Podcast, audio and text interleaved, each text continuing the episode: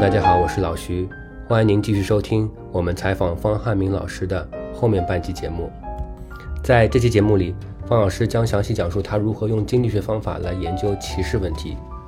后面呢，方老师将给经济学的博士生们提供一些非常有用的建议啊，我觉得也适用于其他社会科学的博士生。欢迎您的收听。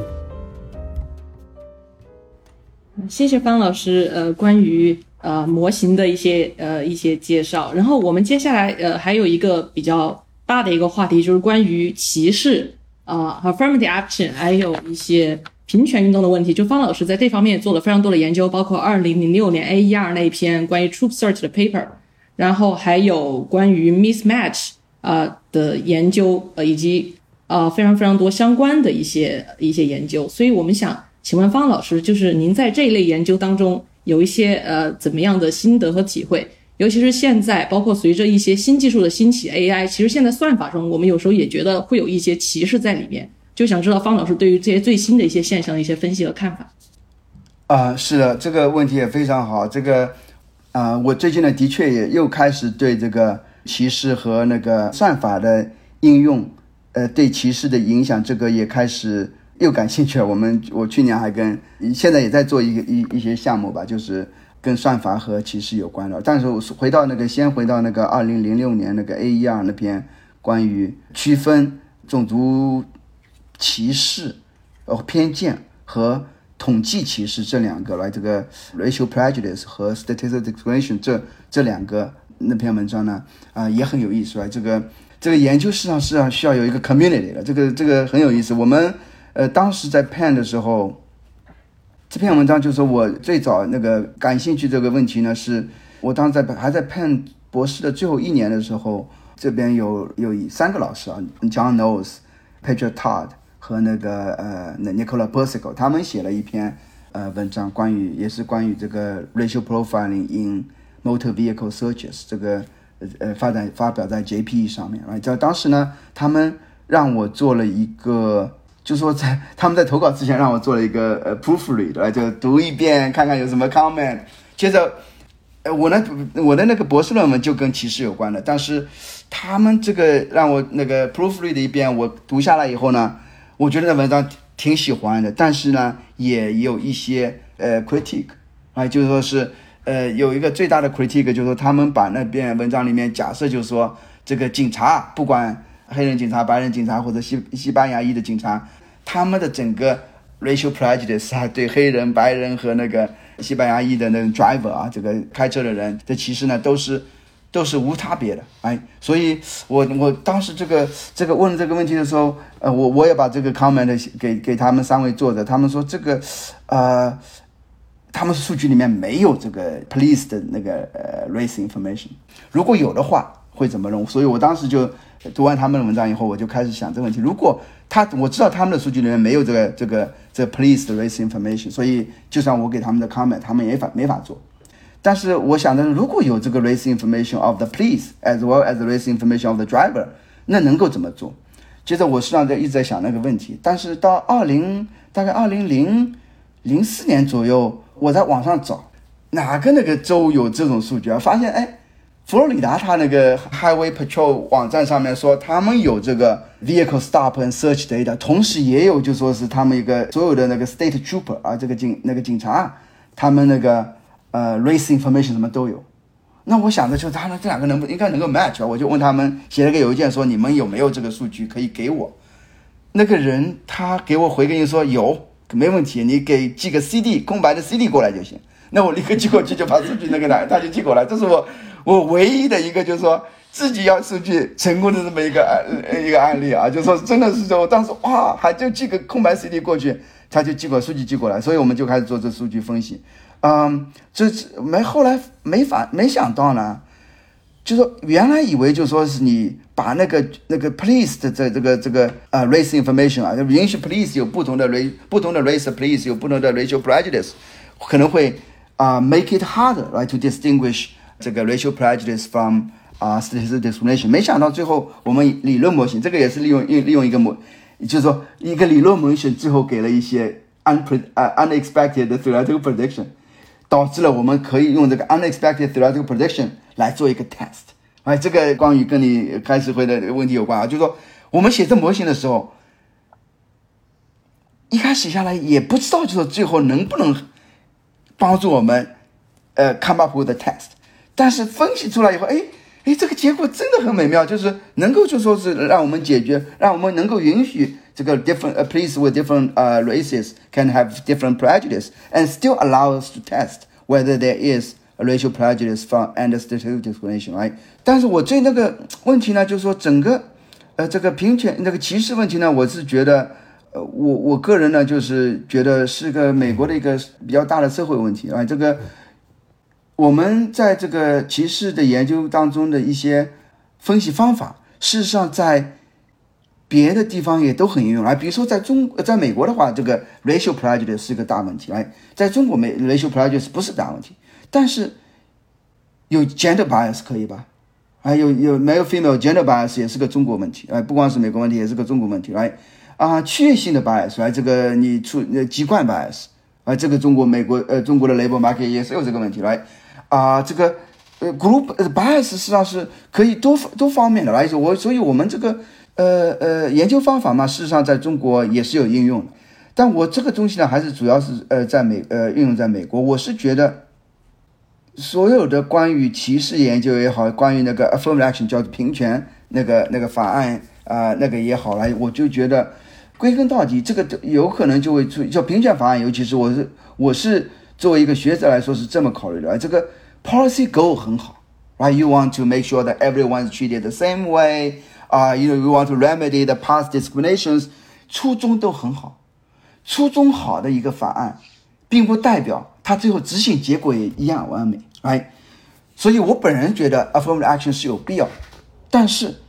affirmative action the way it's implemented may not be 呃 perfect，may be improved，right？所以我做的 mismatch 那篇文章也好， 关于后来参与的这个呃哈佛大学与那个美籍亚裔学生的诉讼当中也好，哎，我们想说的是研究想说 let's evaluate affirmative action。用一个平常心来 evaluate affirmative action，不要带一个政治色彩，而不要说 affirmative action 就没没办法，也就不应该去去呃 take a closer look。来，我们作为一个实证研究的学者的角度，就是说 affirmative action has a good policy intention，but the way it's implemented may be improved，right？所以我们 mismatch 就想说什么呢没事呢就说你想帮助一个少数族裔的那种学生，让他们更加容易进入一个，比如说。好的学校来，比如说呃，疫情所在的 Stanford，来他们 law school 有 affirmative action，right，they make it right，呃呃，it's easier for minority students to join Stanford law school。接着当时呢，的确，呃，那文献里面有一个 UCLA 的 law school professor，呃，Rick Sanders，他们就用了那个 Stanford law school 的数据的分析，就说，哎，你这黑人学生进了 Stanford law school 以后，到底是不是对他们好啊？有好处吗？啊，这个是个问题啊，是这个问题啊，right? Getting into Stanford Law School is great, but if you cannot pass, right, bar exam, right, uh, you may be better off going to a second tier law school, uh, which specializes in training the students, right, to pass bar exam. Bar exam 就是那个那个那个律师资格考试，right? 所以他们就是想想说，就是说，哎， 他们的确在数据里面说，这个黑人进黑人学生去了 Stanford Law School 以后。他们这个五年以毕业五年以后通过这个律师资格考试的比那个比率啊，不如黑人去了这个 second tier law school 的呃黑人那个考通过那个律师资格考试的比率高，所以他们就说这些 there's mismatch. Affirmative action is bad for the minority student. Good intention, but actually hurt the minority student. 想说这个问题，但我们当时想着，那 affirmative action，谁说已经说是那个 bar exam pass bar exam？是学生黑人学生想进那个 Stanford Law School 的唯一目标了，right？他们也许想着说，我去了 Stanford Law School，right？There is a better chance, higher chance for them to to clerk for Supreme Court justice，可能有更加 prestigious law firm，right？不，他们可能不满足于仅仅通过那个那个律师资格考试，right？所以真的就我们当时想做的一个 critique 就是说，那个 Rick Sander 他们有文章 assume passing the bar exam is the only goal of a student。going to law school. Now, that's assuming too much, right? Maybe the students may have other preferences, right? 所以我们就想说，从一个 review preference 角度来说，right？这个 giving the students admission into Stanford Law School in expands their choice set, right? in overall in general，我们的经济学经济学家就知道，就说 you have larger choices, right? If you are rational, you will be better off in utility sense, right? 所以就说什么情况下面 having a larger choice 可能会 make you worse off 呢？有些 necessary condition 了，也许我这个有就说是有这个 incomplete information 来，我不知道自己去了那个那个 Stanford Law School 对我是好还是坏。一旦接受以后，被那个 Stanford Law School 以后，我是会觉得，哎，on average 来这那个黑人去，呃，我作为一个 minority student 去 Stanford Law School，I'm better off than going to a second tier law school。但是我并不知道自己是 average 还是这个 marginal。所以我们我我后来到在 Duke 这写的那篇文章，就是想研究这个问题，就是说这个 necessary condition for mismatch to happen，mismatch in the utility sense，right？呃，to happen，right？这个呃需要有一个那个 information asymmetry，所以我们就去 test 跟那 information asymmetry，发现了就是说在 Duke 数据里面，我们发现就是说至少是 the necessary condition of asymmetric information 是满足了。这个杜克啊知道。they know more about the, the treatment effect of a student at Duke than the student themselves。就是他们杜克有 private information，这个这个学生来 Duke 以后是会学得很好，还是学得不好杜克有他们有自己的 private information，啊，学生不知道的 information。但是我们另外一个回头看，就说，哎，这个学生如果说他们是 taken off the wait list 的话，他们实际上知道自己是 marginal 的。一般你到你你你你你拿到录取通知书的时候，那个学校都会很 excited 说哦，congratulations，right，you are admitted to，呃，to Duke 或者 to Stanford，right，他们不会告诉你说你是我们最后一个录取的学生来，他不会告诉你。但是 marginal 的 waiting list 上面的学生，他们实际上知道的，他们原来没被录取，后来过了一段时间说，Hey，you got 呃呃 got off the waiting list，right，所以他这个 waiting list 学生，他们知道自己原来没进是 marginal 的，后来进了。是不是完全是 marginal student？我们发现 marginal student 这个 people got off the wait list，哎，这些学生他们是知道自己是 marginal 的，information 呃 asymmetric information 不应该有的这些学生，他们也照样啊呃他他的他们都是基本上都是接受杜克的那个 offer when they are taken off the wait list。所以我们最后说 necessary condition for mismatch 是满足的，但是我们从那个 wait list information 来说，并没有说有这个 mismatch，哎，所以这篇文章呢。也是有点 controversial，哎，我们最最后 come back come out to actually to say，啊、，there's necessary condition for mismatch，but doesn't seem to actually lead to mismatch，哎，这个跟跟 Rick Sander 的那个 conclusion 又呃呃挺不一样的。但是因为我们这文章比较 technical 呢，我们也没有 get into controversy。Actually，这个 reporter 他们也想来呃来采访我们来，这个我们也比较 careful，我们一般就是说是 qualify our statement。这个那个，呃，因为这个做雷做做做这个歧视方面研究，现在变得非常 controversial，你稍微不对就得罪人了，来，所以呃，所以这个这个，但是我觉得作为学者，反正这个是个重要的社会问题了。这个我们这个呃经济学的 training 也正好能够呃给大家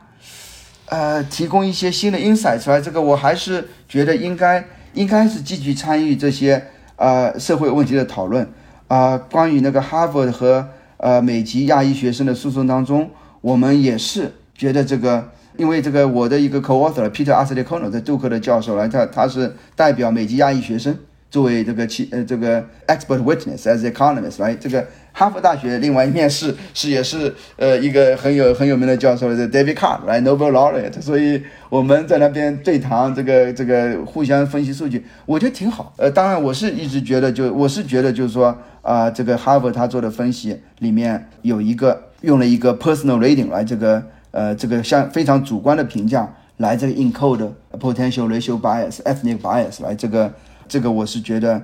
不应该在他们的回关里回归里面出现。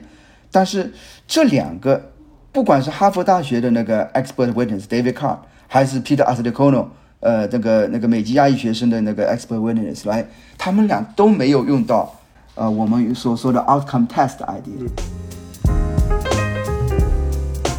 呃，其实刚刚我想问一个问题，您已经回答了，就是那面对这种比较 controversial 的。呃，这个议题是不是要去做？感觉您的回答是，就是如果我们以比较细致的经济学的分析，然后有一定的这个技术性的保护，因为我们做的比较 technical，可能可能一般人读读不太懂，所以也是一种保护。呃，然后当然了，从从从这个结论上来说，就比较 nuance，也比较这个 solid，能够长期站得住脚。呃，那关于这个亚裔在美国处境这个问题，现在最近是受到很多的关注吧？就您的一一篇研究里面发现，就最近的一篇研究研究里面发现，在这个美国政府关于经济间谍的诉讼当中，就涉及到华裔的 case，这法官被驳回的这个概率更高，被陪审团判定为无罪的概率更高。但是如果一旦定罪的话，肯定是能定罪，啊、华裔面临更高更高的刑期。啊，我想我们想问一下，就是您在设想做这个研究的时候的初衷是什么？然后过程是什么？然后之后得到了什么样的反馈？啊，呃，这个也呃，谢谢你问这个问题啊。这个呃，最初这个呃研究，我对这个嗯研究的那个那个兴趣是来自于我在网上呢看到一个一个 report 啊，叫呃这个呃大家可能听说过叫 Committee of One Hundred，是一个华人的这么一个协会。他那个 Committee of One Hundred 呢，他出了一个 report，是一个韩国裔的呃美籍呃学者 Andy Kim 写的。他的呢也是用这个数据，他呢是个律师，去 train 的是律师，他那里面呢就呃提供了几个两个图吧，就是基本上结果跟也是讲的，就是说过从从二零这个美国的那个经济间谍法案啊，叫 Economic Espionage Act，是一九九六年通过的。通过这个法案的时候，主要目标是针对法国的。法国因为当时这个这个他们很明显的就说，因为你看啊，就说是有很很多法国公司被美国人长臂管辖，的确是一九九六年当时那个 Economic Espionage Act 是针对法国的，所以一九九六年到年到一直到二零零八年啊，呃，这个华华裔的名字的那个被那个 Economic Espionage Act 那里面的两两个法法两个那个呃条款呃起诉的呢，占的比例很呃不多，大概百分之二十不到二十不到点啊。到零九年，二零零九年以后，华人的被起诉的比例升到了百分之五十一。所以 Andy 那文章里面，Andy Kim 那文章里面已经有这两个数据，就说哦，这个呃呃 Chinese 呃 ethnic names 呃 Chinese names 啊 now you know accounting for fifty one percent of all the 啊、EEA Economic Espionage Act 这个 prosecutions。但是他也提到了一个，说那个对于华人起诉的这些，他们最后的叫做 dismissal rate，dismiss 就说是法官就说把这个案子就 dismiss 掉了，就都都觉得你证据不足，呃，不足不值得去审判，或者被判最后判 non non guilty 的概率呢，那个华人呃会被那个判判无罪的概率更高，他这里面有就有。哎，但是呢，他没有跟我们经济学里面那个呃呃歧视经济学里面一个很有名的一个就是 outcome test idea 没有结合在一起，他就把这两个图放在那边说，哎，你看，你看华人被起诉了很多，被被被 guilty 呃被 found non guilty 的或者判为无罪的这个这个概率要比白人高很多，他就这写在那边，而这他这他也是 suggest 就是说这里这里面有这个 ethnic prejudice against 呃 Chinese，right？你你为什么这个很难呢？就说是因为那个 F 那个美国司法部总是可以说，哎，我们呃起诉很多那个华人是因为你们华人犯罪的多、啊，哎，他们我们就说这到底是为什么？就这么百分之五十一呃是华或者是华人被起诉是华人，并不表明他们是有 prejudice 的。他说你们就是华人犯罪的多，所以我们经济学里面就说是要把跟看跟那个 racial profiling 就结合在一起了，就我们 racial profiling 怎么去区分？这个是 pre 呃 prejudice 还是那个 statistical discrimination 呢？就是看说，就就看到最后的 outcome，来，这 idea 非常简单。如果你是那个做决定的人，在这现在这个是 DOJ 啊，这个这个起诉方，他们司法部如果司法部没有这个 prejudice 的话，他会对华人的那个 suspect 和那个呃白人的 suspect 来都会定一样的标准。啊，就说你证据收集到差不多有有足有一定的那种 level of confidence 以后，他才会起诉，right？但如果说对华人他是 racial prejudice、ethnic prejudice，他就说你是华人，我是要针对华人，我我就算我证据还非常 flimsy、非常 weak，因为你是华人，我就把就要起诉你了，哎？那如果是真的有 prejudice 的话，他就会 charge Chinese with much weaker evidence。那体现在什么呢？体现在就是最后你的 case 到了到了那个那个陪审团那边，来到 judge 那边的话，judge 说你这种例子，来假设且那陪审团或者法官他们是没有 prejudice，是 DOJ 有 prejudice，那么到这这样个 weak cases brought by DOJ against Chinese 那个 suspect 的话，来，他们就会到到那个法官那边就通不过了，都会被或者陪审团那边都会被被 dismiss 或者被那个 declare 那个 non guilty found non guilty，right？这叫 outcome test。不要看起诉率，要看被起诉的案件当中，它结果会怎么样，right？如果有 prejudice 的话，那么就说你 prejudice against Chinese 的话，那么给那个起诉华人的那些案件，最后会很多会失败。失败就是意思就是说那个 found non guilty 或者 dismiss，right？所以我们就把这个理论框架用到了那个 Andy Kim 那个数据，我们就加了很多其他的新的 case。呃，接着呢就是控控制了一些其他那个 Andy Kim 他当时啥都没控制，Andy Kim 就两张表，来这个这个这个做了这些分析，做了很多 robustness check，还做了一些 stock market 的 reaction 呢。我们这个比较有意思一个就是说，如果说假设的 stock market 比较是理性的，right？因为这个 Economic Espionage Espionage Act 啊，它是针对的是 trade secret，right？都是有一个 victim firm 的，那某个企业、某个美国公司的一个什么什么什么那个那个 trade secret 被被透了，right？那这个这很多这种那个 victim firm，他们都是上市公司。那如果说 stock market 是一个 rational 的话，他们一看说，哎，你这个。起诉的那个说，呃，起诉那个偷你的 trade secrets，如果是一个华人的话，他们会觉得你这那个 evidence 可能不是特别 solid 的，right？他们 stock market 就会 react 少一点。我们真的发现这样，right？如果说是这个一个 victor firm，它的 stock market 起诉那天，呃呃，reaction 就就 you know it's much much more much mild more mild，right？If the uh, alleged spy was a Chinese。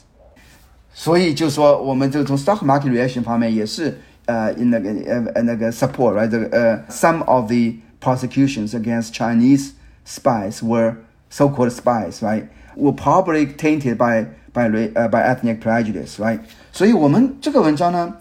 实际上也是我们有点担心的，来这个这个作为华人写这样的文章，来就呃，但是我觉得 我们也想说，就是说，你想你想真的是。呃，首先作为华人，我觉得，you know，we deserve to be treated right equally，呃呃，in front of the law。另外一个就是说，从美国来说，你这个 racial prejudice 事实上 against a certain group is harmful to American interest，因为他们这个 DOJ 的 resource 也是非常有限的。当他把资源去 chase right some non-spies right so because they are just they are prejudiced against Chinese right 去找一些去去去把资源投投入到那个。不应该去投入的这些案子当中的时候，他们也是等于说是一些更值得去去那个去调查的一些真正的失败也就漏掉了。所以这个有什么反馈呢？就实际上是也是有很多，有的时候我也不愿意接受这些邀请，因为很多地方叫要邀请我谈一谈这个案子啊，这呃这这个研究啊，我会跟他们分享一些这个这个主要的结果啊，就说是还是希望能够把那个背后的那个那个 test 这个这个检验的。呃，背后的理论啊什么的讲一讲了，这个有的时候也真的是需要啊，用那个 technical 的 details 来 protect yourself 来这个呃，因为这个这太容易呃，太容易被有一些那个 reporter 来就用一个标题来 summarize 来 very subtle findings 是吧？我们最后这些研究最后都不是 smoking gun，都是 statistical evidence，right？包括那个美籍亚裔学生诉和哈佛这个诉讼。最后，statistical evidence 在美国的法律法庭呢，statistical evidence 是可以接受的。我听说这个，反正我们的那个那个那篇文章，这个 Stanford 那那个一心你在的那个呃 Scott 和那个洪斌老师他们那个中心也写了一个 policy brief，呃，据说也是有不少人读的，两千多个人吧的读了，有没有影响我真还不知道。大家特还挺感兴趣的，因为这个美国至少是他还是觉得。因为这个 China Initiative 现在也撤掉了，DOJ 也是意识到这个有些 prosecution 肯定是 overzealous，right？呃，他们当然不会承认错误啊，这个 DOJ 从来不承认错误，但是他们也许有的时候会 behind the scenes 会呃 do some adjustment，right？我也希望就是我们的研究虽然是个学术研究，来就希望就如果说能够在 on the margin，right？make it 呃 put make it 呃，make some small difference 啊，这个 DOJ 也许他们考虑到，咦，的确这些结果，这些研究结果也许真的是有点有点问题啊，就是说有有点那个呃启示的话，他们也许更愿意做一下 adjustment，right？但是我做这研究本身的目的就是，我也特地没有跟 Andy Andy Kim 合作，因为我跟 Andy 也是说了一下，我就说我们可以合作，因为我的文章的确是 inspired by his research，但是他当时的文章是 commissioned by Committee of One Hundred，所以我最后跟 Andy 说，我是希望能做一个 independent research，啊，完全跟没有任何 funding agency 有关的 research，来就是说啊、反而是 you know if our results reinforces or con- is consistent with his, right? It can- makes his uh, uh, initial findings more credible as well, right? 所以，所以 Andy 也是也是我最近也是跟 Andy 正好有个机会交流，呃，他说非常好，就说是呃，他也因为我们之前交流过一次，但是我后来跟他说，我说我跟我一个学生做，我就不帮你引入了，因为我觉得一旦引入以后，你加呃加他加入合作的话，他也是他原来的 research committee one one hundred commission 的，所以就是说可能反而会呃让让让读者觉得我们的文章也是跟 committee of one hundred 有关，来实际上没有关系。谢谢方老师刚才的分享。呃，接下来想问一个，其实是我个人很感兴趣的问题，特别是在您读您的文章里面，有两篇文章我特别感兴趣。其中一篇是和我的博士导师周立安老师合作的，是用微观的数据来刻画中国的这个房地产市场的发展，特别是房价的这个演进。另一篇是和我的本科同学、本科加研究生六年的同学邱新成合作的，描述中美两国的这个。呃，劳动力市场的，我感觉这两个文章都有一个共同的特点，就是除了他关注中国问题之外，其实是用数据和统计的方法来刻画中国经济里面最基本面的重要问题，然后为大家来提供这个方面的特征事实。这恰恰是我们研究中国经济的时候，很多人面临的短板。就比如说一些最底层的因素，房价、失业、收入等等，反而没有那么精确的数据或者得到很良好的。刻画，所以说从这个角度来说，您能给我们讲讲您做这些研究的时候的一些感受和体会，以及比如说在未来来看，还有哪一些是这种比较重要，呃，刻画它的特征事实和描述它的演进变迁本身就会有价值的这种研究议题嘛？嗯，好的，谢谢你这个问题啊，就是呃，我开始提到，就是说我对中国经济的研那个研究的兴趣也是呃慢慢呃呃培养起来的啊，就是呃原来呢就一直是啊、一个读者吧，啊，对，我是也是读别人写的关于中国经济文章，但是第一篇呃开始提到跟蔡宏斌老师和徐立新老师合作的关于那个呃 Eat and Drink 那篇文章。啊、后来我回国的也多了，我每次回去我都是把它作为一个跟国内的学者交流，把自己等于说填补一些这个国内发生的很多 exciting 的这种呃那事情的这个等于说 update 一下来，这个也是呃了解到很多呃 unique 数据啊。这个首先我觉得以前我们总是说，哎呀，你这研究中国问题，这个呃 does it have、uh, broader implications？right？总是好像需要 apologize 这个 you know，I'm doing research on China，呃、not about US。我现在觉得慢慢慢慢这个这个问题应该呃会有所改变，而且经常大家可能还会在 referee report 的时候呃得到一个 comment，就是哦，what's you know it's about China，it's very unique to China 啊，这个 what's the implication for for 呃 more broad implication？我现在觉得就是说。你看，中国是世界第二大经济体，呃如果用 PPP 的话，第一大经济体啊，这个 it's one of the most important emerging country，呃涉及到世界那个四分之一的人口。Chinese economy actually is interesting in itself。中国是过去二十年国际那个全球经济增长的呃最大的 contributor，right？Uh, we don't need to apologize that we are doing research about China, right? Unders- Understanding Chinese economy actually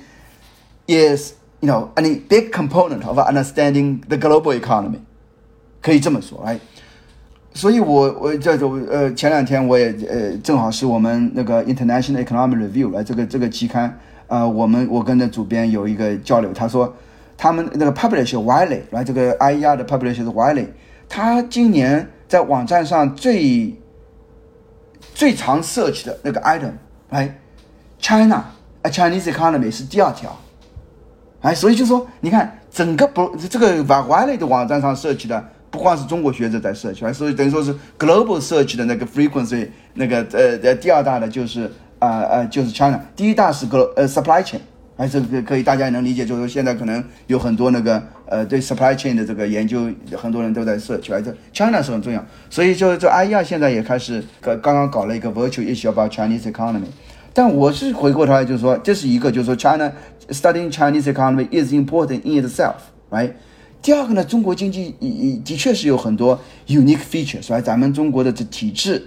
呃是 unique，中国很多那个研究问题，这个 very interest important research question in China you have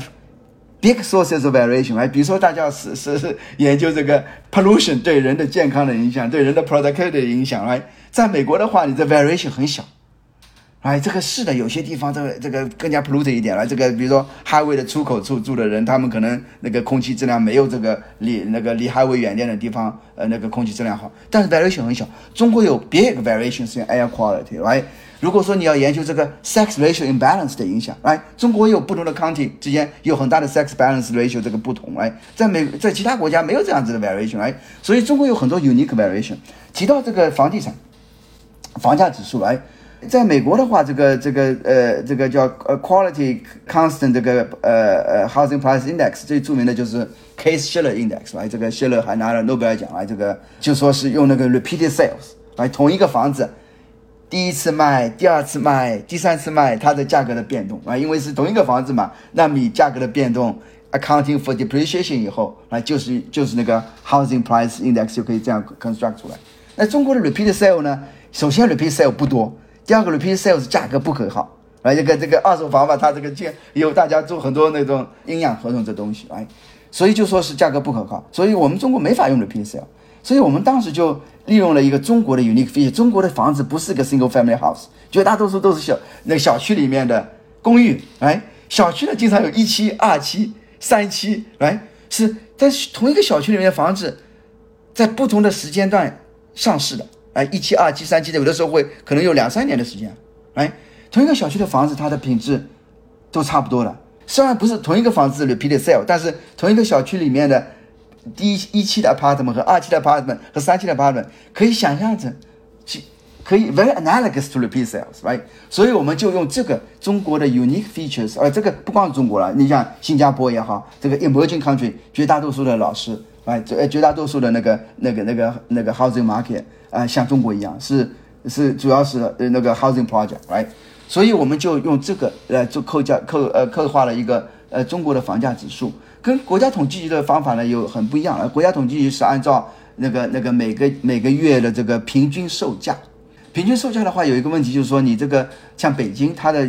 早期的那房子平均售那个那个那个住房啊还离市中心挺近的。啊，慢慢到三环、四环、五环越走越远。哎，这个平均售价的话是没有考虑到这个房子卖的市场，呃，不同时期卖的房子的品质，呃，那地段什么都不一样。来，可以做些调整，但是你可以把，呃，肯定可以把我们想，呃，把我们做的那个，我跟周礼安老师和和那个熊伟老师和顾全林，呃，一起做的那个指数呢，想象成是一个，呃，这个 quality control。啊，这个 housing price index 来，这个呃，还有另外一个问题，那个你你说你提到了，我跟那个呃裘新成呃同学呃，他是在 pen pen 读博士的一个那那博士生啊，做的关于中国劳动力市场、中美劳动力市场比较那篇文章，这个呢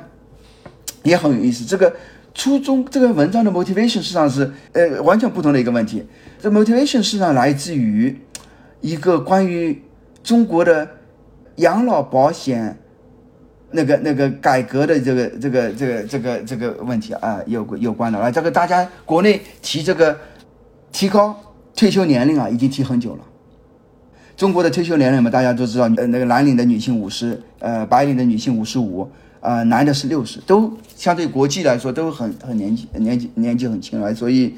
啊，而且这个退休年龄是建国初期，大概五五年时候就定下来，一直没变了。这个 life expectancy 增加了很多，但是呃，退休年龄都一直没变。但是提高退休年龄很难，哎，很难啊！这个国内市场已经想提高退休年龄已经十多年了，哎，大概二零呃一二年开始提出说要提高退休年龄，一直推行不下去。我呢，在国内有一次做了一个，呃，在复旦做了一个，呃，在这个叫谁来养活。啊，中国老人这么一个研讨会上面，给 就就说是介绍一下国内外的不同的退休年龄，就讲了一个，就说你看中国的国退休年龄实在太年轻了，应该可以提高退休年龄。接着，好，当时有不同报社的记者，《光明日报》《解放日报》记者在在那边写啊，写了以后，接着有些评论的啊，这这个出来以后有评论，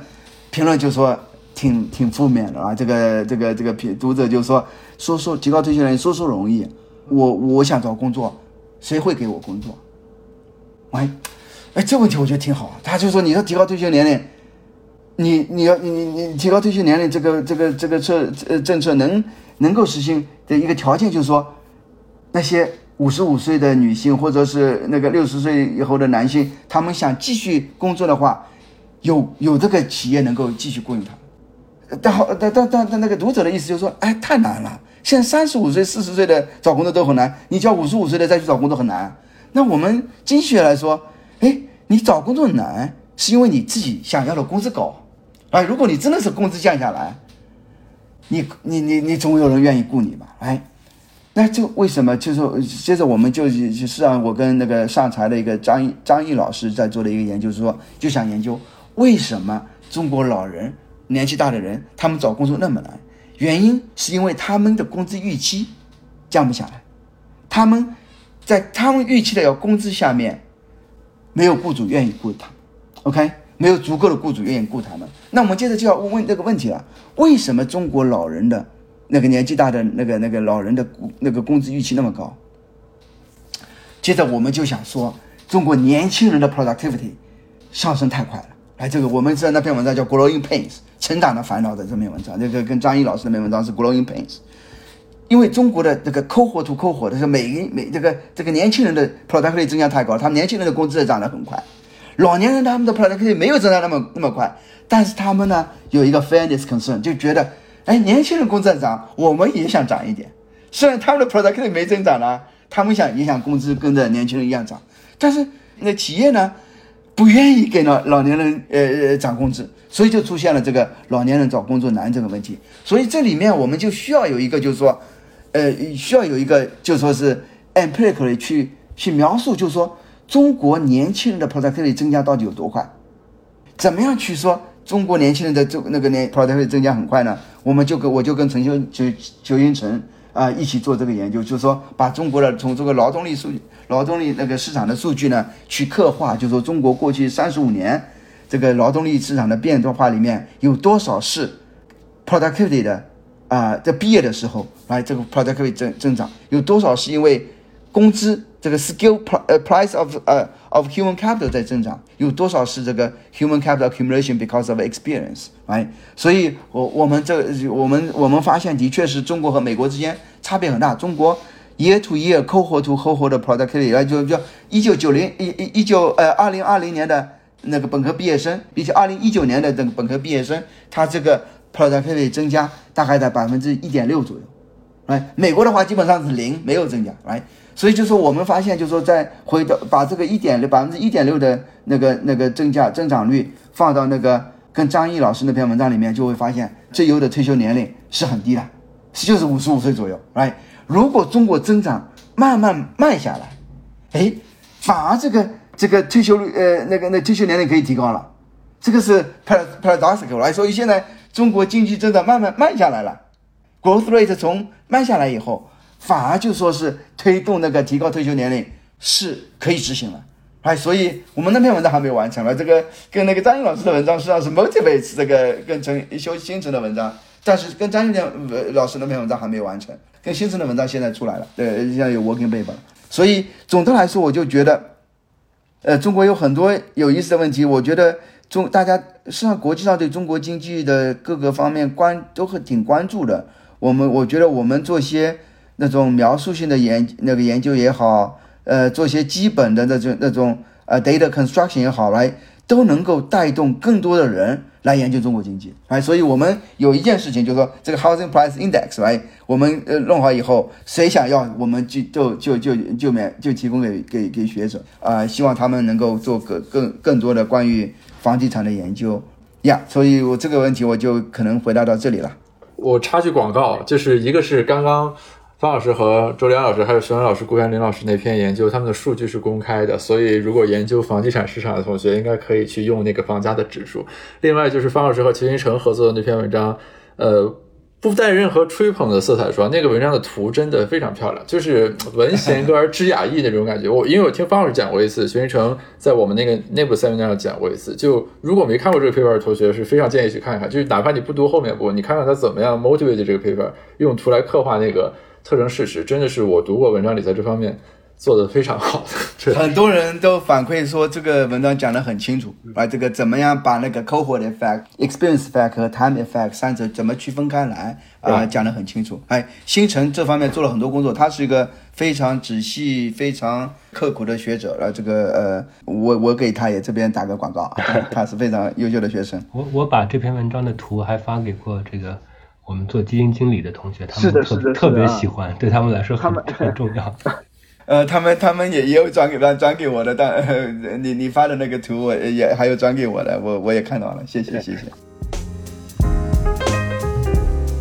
呃，谢谢方老师的分享，呃，收获非常大。然后我现在就站在就是一个博士生或者是其他年轻学者的角度问两个方面的问题，一就是关于 training，、二就是关于选题。这两个问题，我相信年轻学者都非常的感兴趣。评论区也有观众提到这两个问题。呃，我先说 training 吧，就是如果比如说我们想做一些 structural model，我们也知道需要理论，也需要计量，然后也需要大量的 coding。像 Michael King 教授就提过，有时候 debug 都三个月过去了，然后对，所以我们想知道方老师，您觉得年轻学者需要具备哪些 training 或者 portfolio，就是一个 toolkit 是比较好的，对于以后的研究可以走得比较远？这是第一个问题。第二个问题就是说选题，就是现在博士生肯定都非常关注这个问题，怎样选到好的题目呢？如果题目有时候太大或者 too ambitious，就是我们会面临一个 tractability 的问题。但是如果选的太小了，似乎我们也觉得意义不是很大。所以我们怎样去把握一个 tractability 和 feasibility 这样一个 trade off？想听一方老师对于年轻学者以及怎样更好的走一条学术道路有什么建议？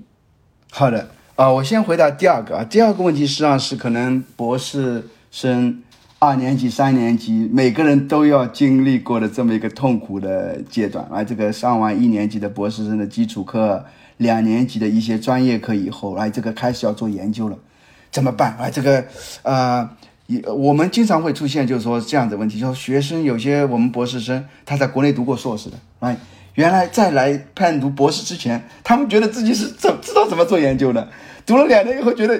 完全不知道怎么做研究了。他们觉得，我总是跟他们说，不是因为你你你倒退了，而是因为你自己的标准高了，哎，你自己开始觉得，哎呀，原来做的有些研究，这个没有想，就说是现在觉得啊不够。起点不够高了，是你自己标准提高以后，你才觉得自己不会做研究了。所以你发你发现就说，哎呀，这个现在真的不知道怎么入手，这是完全正常的，啊，每个人都经历过，我自己也经历过。OK，啊、很多我知道的现在做的很成功的老师，他们跟我私下交流的时候都说，曾经经历过，如果再找不到一个题目，就准备去业界的这样这样子这样子的一一个一个一个痛苦阶段哎那怎么做？这选什么题呢？你开始提的也是非常普及的这个问题了。你选题目呢，就是说，如果太简单了，你这个东西一眼就能看出答案。啊，做理论的话，你说，哎呀，这个结果都已经基本上都都能看到了，那这个题目就不值得做。哎，啊、你如果说那个题目又太大，一点都没有一个就是说能够。啊、有 concrete step 来，这是这这个能够一点都想不出，就是个很大很难很很虚的问题的话，那你又不够扎实，还不够实在，来不够 concrete，来，所以最好的研究问题就是说，呃，是那种你能够跟你的导师或跟你的同学，所以我任何做研究刚开始的时候，哎，我都建议你跟你的同学，高比你高一年的同一年的这个愿意听你谈研究的人都讲讲，就是我在有在考虑这个问题，来。你觉得怎么样？这个呃，大家 brainstorm 就是看，呃这，economics is social science，你一定要就是看就就就把它当成就说是 community with others，是吧？不要一个人自己在那边想或者只读文章，要跟人家交流。当呃别别别人就算不跟你做同一个同一个研究的话，if your research is interest, other your students, your fellow students should be interested in your in what you are 呃、studying, right? 首先就说你要知道，就说题目呢，就说是要至少是有人觉得你呃，你跟他讲了以后觉得哎，that's interesting，I want to know the answer，但是又没有就说是好像结果就一目了然。那这个怎么去弄呢？就是说，一般就说是你就觉得就是说你你一定要就说这这个题目就说 you don't know really what's the answer，哎，但是你又写，你就是答案可能是这个，可能是那个，你又。You don't know until you have done the research，这是一个很重要的。然后你呃、uh,，the answer to the research question cannot be pre 呃、uh, ordained，right？你就真的是一开始做研究之前是不知道的。第二个呢，你要能看到，就是说，my first concrete step，也许就是说，哎呀，这个我先看看这一方面， 看看 reduce form 或者 data 里面有没有这些呃这些 basic pattern 啊，有没有 interesting pattern，right？呃，接下来就说，然后 just go from there，慢慢一步一步的就这样子。呃，第二个就是说， 啊、我我我这里可能想要跟大家提到，就是我在读博士的时候，对我来说一个最最最最重要的 advice，事实上是来自于呃 George Miller，啊、当时是我们的 Director of Graduate Studies。我们当时上呃博二博三的时候，大家都有一个顾虑，就说啊，非要把世界上所有有关的文章读完了，才能自己写啊，就怕漏掉一篇文章没读到，就说正好做了你想要做的东西，哎，大家就是读啊读啊读啊读了天昏地暗，就是不敢自己写，就怕漏漏漏漏掉那漏掉某某篇文章来。这个你如果一直读，你读到最后你就一直不写的话，就 you never make progress 啊。所以就我们当时呃，卓杰梅勒他那个那个他教授他就说了一句说，一个就说你 you have to stop reading at some point，哎。呃，就我现在要求我的学生来跟我谈的时候，就说他要有一个 research project，我就说 OK，你读了肯定读了很多很多文章，你我别的我你也不用告诉我，Tell me what's the most two most related papers to your research question，两篇我也不要多，两篇到三篇不要多，接着告诉我你要做的问题跟你说最有相关的那那两三篇文章有啥区别？What's your innovation? Whether it's a model innovation, what's the difference in the question you asked? What's the data difference? Right？ 就你要把你的你这两三篇文章是代表你所做的你的你你想做的问题的前沿。You need to tell me, right? Your research will push the frontier a little better, a little farther. 这是这第一个，就是说你不能，你不必要告诉我所有的文献，这文献最后读不完的。啊，你这这，我当时就是有一阵子，我读我读博二的时候，大概花了一千美元，当时是呃复印文章，当时当时这个这也没有这个打印的，就是到图书馆去复印。我的沙发上堆满了文章，我最后都没地方坐了，我都读的天昏地暗，我都真的不知道怎么写。我最后去问老师说说说，You have to stop reading 了，你是读的够多了，Start writing your own，哎，这是第一个。接着那这 Start writing your own，你你你你你不是怕那个漏掉那个那个文献吗？我后来那老师说了，If you didn't read a paper，你如果说真的已经读了很多了，right？你知道你的 top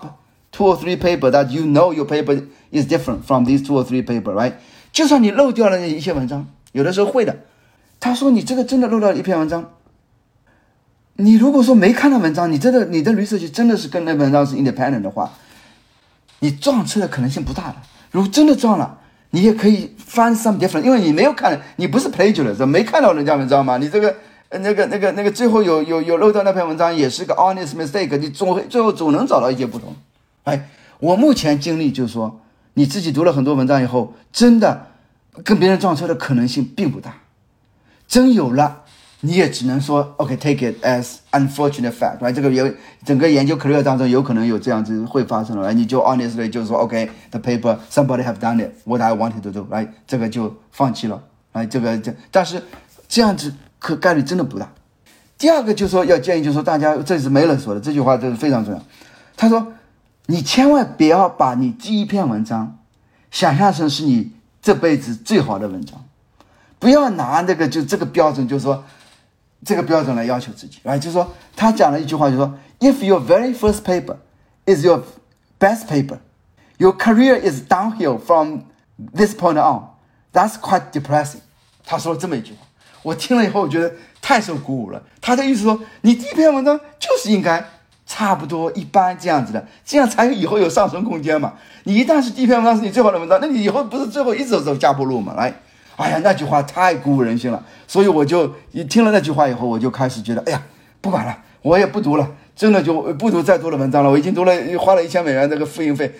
我就开始写第一篇文章，写了写了洋洋洒洒写了五六十页，呃，最后也没发出来啊。这个文章就是我的 third paper 但是从那个文章，这篇文章最后就说我出现的问题就是我的文章实际上是有个 nice idea，third year paper，nice idea，但是。是 build on 一个呃两年当年的一个 john paper，Steve Tadalis John Mark paper，哎，Tadalis 他自己写了一个跟我那个文章 idea 挺接近的，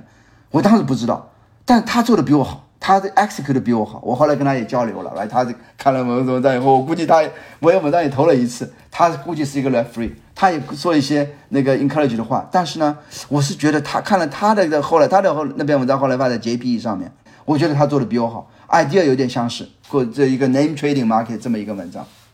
但是我从那篇文章以后，最后虽然没发出来，但是我觉得学到了整个整个做研究的怎么样定题目，怎么样写模型，怎么样写 introduction，怎么样写 conclusion，来整个一套，这个过了一遍啊，我觉得也是挺有呃，等于说是演习了一遍来，我觉得挺有价值的，对我以后的研究呃也是挺有价值的。所以我觉得一旦这样子以后呢，就是说你在选题方面，呃，选题方面首先要有一个起点要高一点。这个就跟导师很重要，跟导师谈，跟 committee member 谈，在系里面 present 这很重要。来，整个这个这个系里面的 community，来这个 senior faculty、junior faculty，反正愿意听你讲讲你的研究的那些人的一个 community，能够基本上给你一个 you know pretty accurate feedback。来，这个 research question is big enough？Is it 呃 substantial？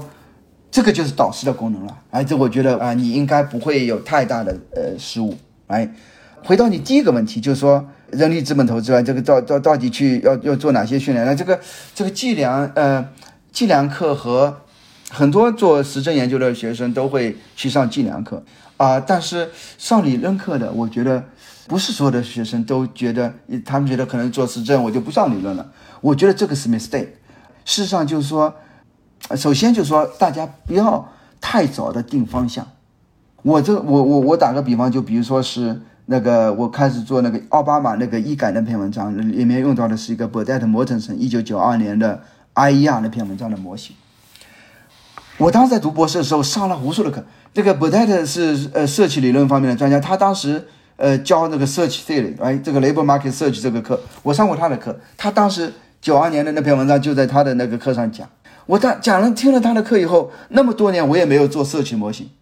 没用到。但是，一旦到那个要要研研究奥巴的一改的时候，我那篇文章立刻就就在我我的脑子里面出现了。我们需要有一个模型，我说了，能够解释那个 labor market 现在所有的寄存的这个 pre Obama care 那里面的 labor market 那些 basic facts。我立刻就想到波特波特的模型这篇文章可以。我就我们就立刻就说，我告那 OK 做这这个研究的时候，立刻就呃就说哦，波特的模型这个 extension of 波特的模型会是我们的理论呃。呃，那个理论模型，所以当时上了很多，听了很多那个不同领域的课，去听讲座呢，也是大家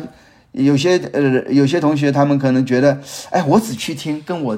的研究直接相关的那那个领域的那研究来，我也没那么多时间去听所有的研究。呃，我觉得大家兴趣广一点来，如果说你是做 empirical micro 的，去听所有的。religiously，我要求我的学生就是说，religiously attending all the empirical micro seminars，来，不管是那文章是跟你的现在做的研究相相关还是不相关，因为这是一个，首先是对来这个来做演讲的这些那种 speaker 的一个尊重，来，像你这人家跑到你班来做，你没几个人来听，这算什么呀？因为 everyone should contribute to the intellectual environment of the department，来，第二个就是说。You learn to think along the speaker。每一篇文章你听的时候，你都在思考。你要训练，就是说是自己在那个听 seminar 的时候，跟着 seminar，呃，那 speaker 的思路去理解这篇文章，去同时啊，在这个听的时候想各种各样的问题。来，有的时候有些问题就说，哎呀，这个为为什么这个作者会这么做？来，会有什么其他的有没有问题没有？来，就可以可以可以，呃，等你博三博士的时候就开始需要 feel comfortable。asking raising your hand ask questions right 因为你最后上 job market 的时候 right the 呃呃 your future employers are looking for colleagues right they want the colleagues that can contribute to the intellectual environment of their department right 包括 train 学生包括让 seminar 那个在 seminar 的这个上面积极提问 right ask useful questions make good comments to the visitors right 呃这些东西这些这些 skill 在你博士期间 就要慢慢训练的，right？所以你博二的时候去听那种 seminar，可能听个懂个百分之十十五，来前五分钟、前十五分钟，那 motivation 能听懂，接着就听不懂了，没关系，坚持下来，到博三的时候可能听懂百分之四十了，到博四、博五的时候，你是 among the seniors in the department，right？You actually should be able to understand most of the seminars。有有有的有一些文章特别你特别感兴趣的，事先读一读。有的人你你不是一般的，你事先进去听听三的时候不一定读过，但是你到博快毕业的时候，基本上都应该能够 follow 所有的 seminar，所以这就是一 part of the training 啊。所以说，我觉得整个呃读博士阶段，就是说啊、除了研究以外，还是要学会怎么样做一个 mature economist who can make valuable comments right to anyone, anyone who is willing to tell you about their research。你这样上 market 的时候，就格局完全不一样了，right？你就说是会 show a broad understanding of the you know 呃，你你跟比如说去某个地某个系去访问，right？啊，这个他们呃去给 job talk，right？你会有很多跟呃 faculty one to one a meeting，right？他们就在那边考察你，right？Can can we have a good conversation about economics？right？Can you 有些人有些学生他只能讲自己的 paper，除了自己的 paper 以外，不能够 communicate，不能够 make a good comment，不能够好呃有一个很呃那那那个那个 productive conversation，那这样的马这样的学生在 market 上面就会吃亏啊。所以我就建议大家就说，you know try to be a good citizen，right？Do be a to be a good citizen, be a good helper to your fellow students. That's also helping yourself. 给提别人提建议，帮助提高别人的那个论文研究，都是在帮助你自己。 You become better researcher, be better economist when you help others. 谢谢方老师，我我我相信我们三个人都听得入神了，非常痛快今天，啊、也也也感到就是非常羡慕您的学生，就在这个言传身教，呃，我相信在在座的这个听众也学到很多。那么时间关系，我们今天就到这里，啊、我再再再次谢谢方老师，啊、谢谢光宇和邓欢啊、参与我们今天的活动。好的，非常感谢各位啊啊，这个很高兴有这个机会和大家交流。